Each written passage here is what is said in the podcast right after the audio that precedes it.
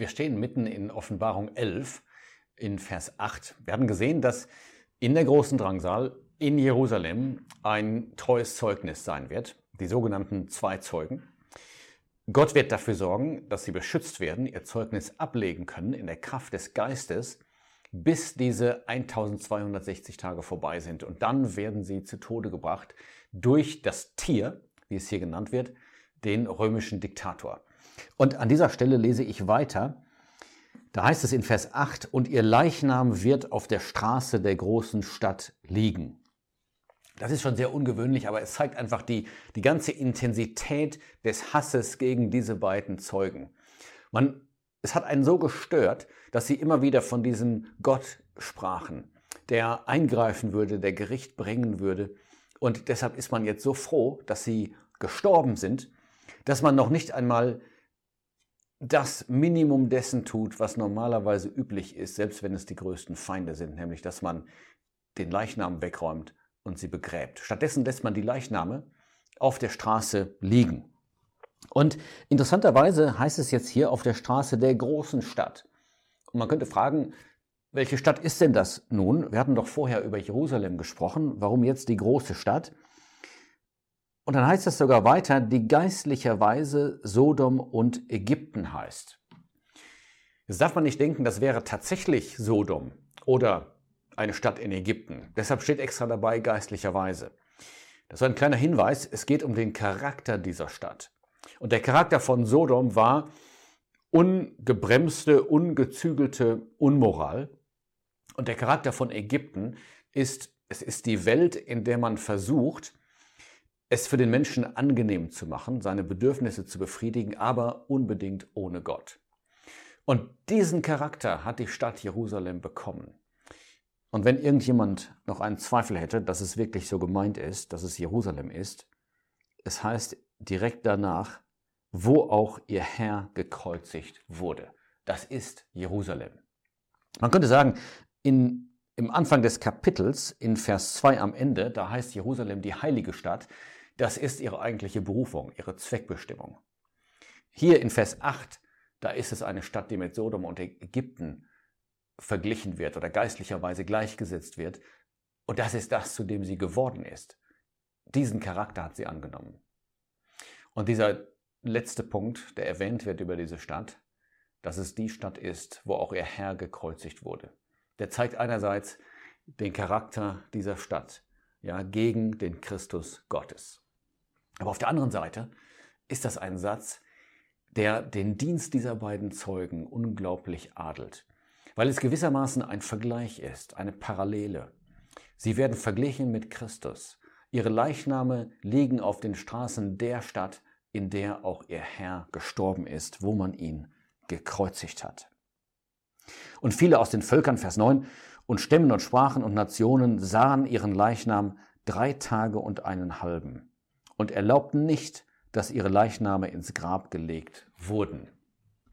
Wir müssen uns jetzt mal zurückversetzen in die Zeit, als Johannes die Offenbarung schrieb, wo das, was hier steht, eine absolute Unmöglichkeit gewesen wäre, dass man nämlich von allen möglichen Städten Israels und sogar der ganzen Welt aus beobachten könnte, wie diese Leichen dort in der Straße liegen.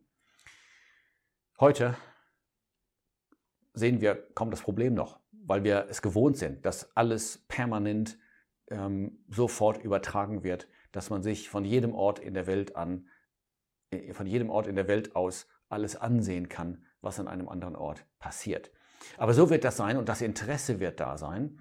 Und man sieht, dass Menschen auf der ganzen Welt Gefallen finden werden. Ja, sie beobachten das nicht nur, sondern sie finden Gefallen daran, dass diese beiden Zeugen endlich weg sind.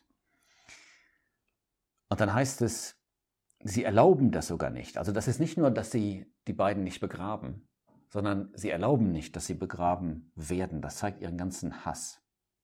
Vers 10 sagt, und die, die auf der Erde wohnen, freuen sich über sie und frohlocken und werden einander Geschenke senden, weil diese zwei Propheten die quälten, die auf der Erde wohnen.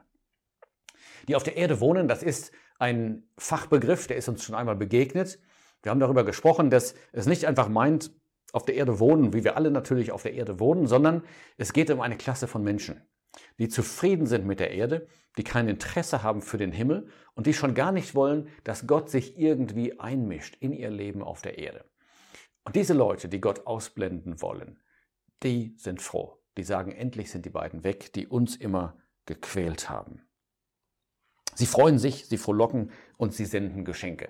Wir würden heute sagen, für die ist Weihnachten zu früh gekommen.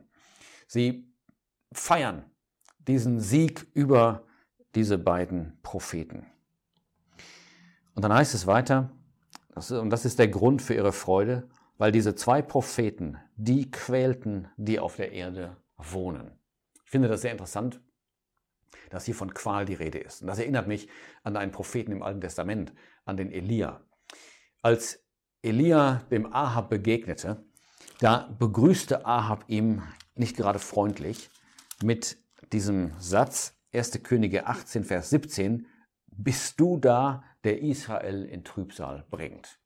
Das war eigentlich Ahab gewesen, der Israel in Trübsal gebracht hatte und dieser ständige Götzendienst.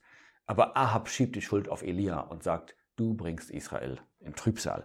Und so auch hier, die Propheten werden als die Schuldigen hingestellt, die die gequält haben, die Gott nicht wollten.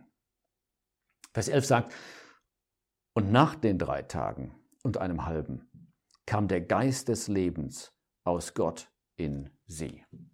Interessant übrigens, sie hatten dreieinhalb Jahre Zeugnis abgelegt, aber nach dreieinhalb Tagen greift Gott ein.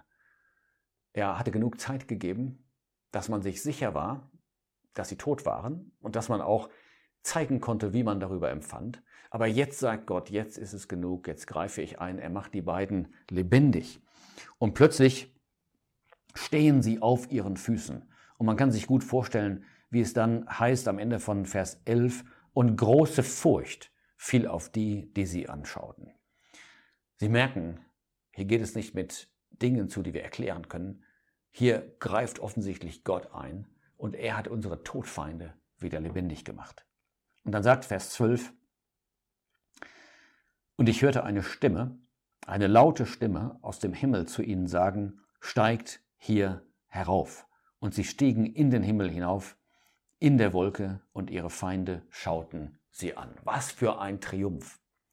Gerade hatte man sich noch über ihre Niederlage gefreut, und jetzt sagt Gott, jetzt bin ich dran. Er schenkt ihnen Leben und er entrückt sie sozusagen. Er lässt sie auffahren in den Himmel. Eine Wolke wird erwähnt, vielleicht als Zeichen göttlicher Herrlichkeit, dass Gott sagt, diese Zeugen gehören zu mir und ich werde ihnen einen verherrlichten Platz schenken. Diese, diese Aufforderung, die hier steht, steigt hier hinauf und diese Beschreibung, dass sie das tun, während ihre Feinde zuschauen, das ist schon sehr interessant. Es erinnert uns ja an zwei andere Gelegenheiten. Das eine ist die Himmelfahrt des Herrn Jesus. Er fuhr auf und die Jünger konnten ihn sehen dabei, aber die Welt konnte ihn nicht sehen. Seit seiner Auferstehung hatte die Welt ihn nicht mehr gesehen. Und zweitens wird die Versammlung, die christliche Gemeinde bei der Entrückung weggenommen, weggerissen von der Erde und auch da wird die, wird die Welt nichts davon sehen. Aber hier geht es Gott offensichtlich darum, den Menschen noch einmal seine Macht zu demonstrieren, diesen Triumph zu zeigen und noch einmal darauf hinzuweisen, das waren tatsächlich meine Zeugen. Die hatten meine Autorität, die waren von mir legitimiert. Und ihre Feinde schauten sie. Und dann sagt Vers 13, und in jener Stunde geschah ein großes Erdbeben. Und der zehnte Teil der Stadt fiel, 7000 Menschennamen kamen in dem Erdbeben um und die übrigen wurden von Furcht erfüllt und gaben dem Gott des Himmels Ehre. Die beiden Zeugen sind jetzt verschwunden. Das Zeugnis ist für immer verstummt, aber Gott greift noch einmal direkt ein durch dieses Erdbeben. Diese Strafe durch das Erdbeben ist so stark, dass die Menschen wieder merken, Gott ist am Werk. Und es heißt auch, dass sie große Furcht haben. Und es heißt sogar, und sie gaben dem Gott des Himmels Ehre. Und auf den ersten Blick könnte man denken, na endlich. Aber ich glaube, dass diese Menschen, um die es hier geht, dass die sich nicht wirklich vor Gott beugen, sondern sie geben ihm Ehre in dem Sinn, wir müssen ja. Und sie betrachten ihn weiterhin als den Gott des Himmels. Mit anderen Worten, misch dich bloß nicht ein auf der Erde, in unserem Leben, aber ja, wir können dir ein Lob aussprechen als dem Gott des Himmels. Aber ich glaube nicht, dass etwas passiert ist in ihrem Herzen, sondern da ist es genauso dunkel wie vorher. Und dann heißt es in Vers 14, das zweite Wehe ist vorüber, das dritte Wehe kommt bald. Und dann spricht Vers 15 von der siebten Posaune. Das bestätigt nochmal, was wir zu Anfang gesagt haben, als wir angefangen haben mit Kapitel 11. Es gehört zu dieser Einschaltung zwischen der sechsten und der siebten Posaune. Und das ist wunderschön, dass wir diese Einschaltungen haben. Kapitel 10, es zeigt Jesus Christus.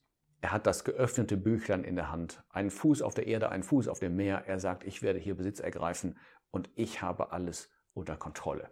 Und Kapitel 11, ein treues, schwaches, aber treues Zeugnis auf der Erde, dem Gott seine Kraft gibt und das Gott aufrecht hält in dieser ganzen Zeit der großen Drangsal. Diese Einschaltungen sind äußerst ermutigend. Wir müssen gut verstehen, um welche Zeit es geht. Die Zeit der großen Drangsal, Zukunft, zweite Hälfte der 70. Woche Daniels. Aber es ist absolut relevant für uns als Christen und sehr ermutigend, dass wir, auch wenn der Welt das nicht unbedingt gefällt, dass wir uns ermutigen lassen, ein treues Zeugnis abzugeben, ein authentisches Zeugnis, ein verlässliches Zeugnis für Christus.